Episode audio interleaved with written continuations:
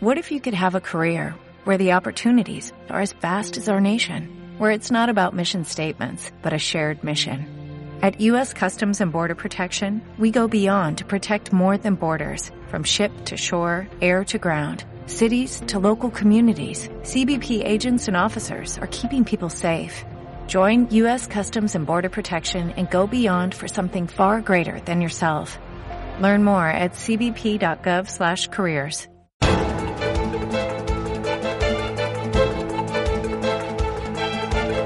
La entrevista capital.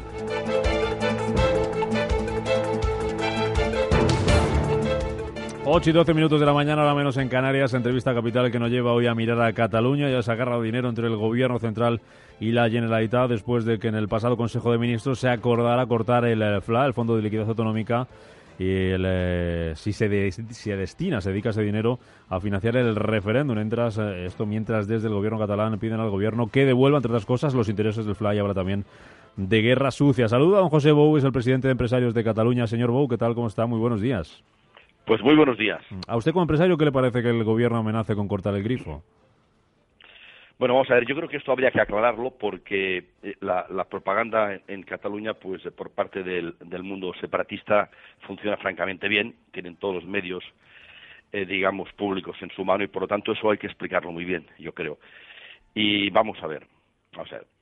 Eh, nosotros los empresarios tenemos, vamos, no tenemos ninguna duda en que el gobierno de España seguirá atendiendo a Cataluña. No tenemos ni una sola duda de lo contrario sería castigar a todo el pueblo catalán y eso sería utilizado por el mundo separatista.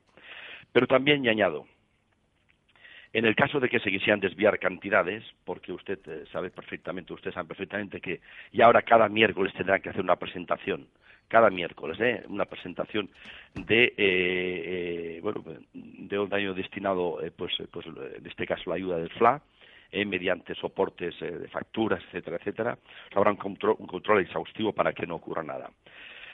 Yo creo que el gobierno tiene mecanismos para poder seguir financiando y, lo va a hacer, ¿eh? y pagando el mantenimiento de servicios públicos. Ha de pensar que Cataluña quedaría colapsada, quedaría totalmente colapsada si, no llegaran las ayudas del FLY y pago de proveedores. Servicios públicos que son vitales por otro lado. y sin que ese dinero pueda pasar las arcas de la Generalitat. O sea, que no llega a la Generalitat. ¿Eh? Eh, ahí así evitamos el riesgo de que sean desviados para otros fines, que bueno, que, como puede ser la organización del referéndum. Por lo tanto, ayuda sí, pero con el máximo control. Cortarlo creo que sería un error. Em, porque, ¿Qué maneras tiene el eh, proceso independentista y ese referéndum de financiarse? ¿De dónde sale ese dinero? Perdón, se me ha ido la voz. ¿eh? ¿Qué, digo que de dónde sale ese dinero con el que el gobierno catalán eh, está financiando el proceso independentista o quiere financiar el referéndum? ¿Cuáles son las vías de financiación? Bueno, vamos a ver, hasta ahora ha tenido partidas y partidas que están eh, claramente en, el aire.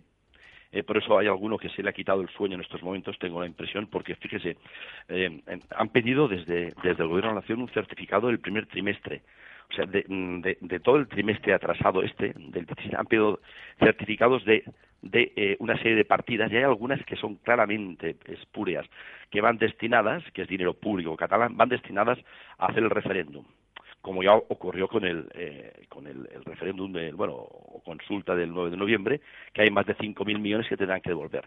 Por tanto salen del dinero el dinero sale de los bolsillos de los catalanes esto es así. Bueno, puede ser que haya alguna donación de algún empresario, pero poca cosa.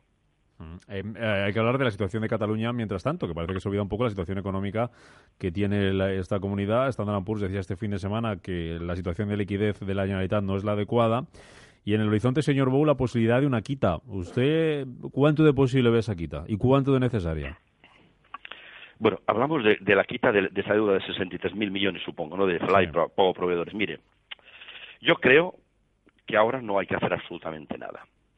Eh, sería un error, cualquier gesto que se haga hacia el gobierno de la Generalitat sería entendido como un acto de debilidad.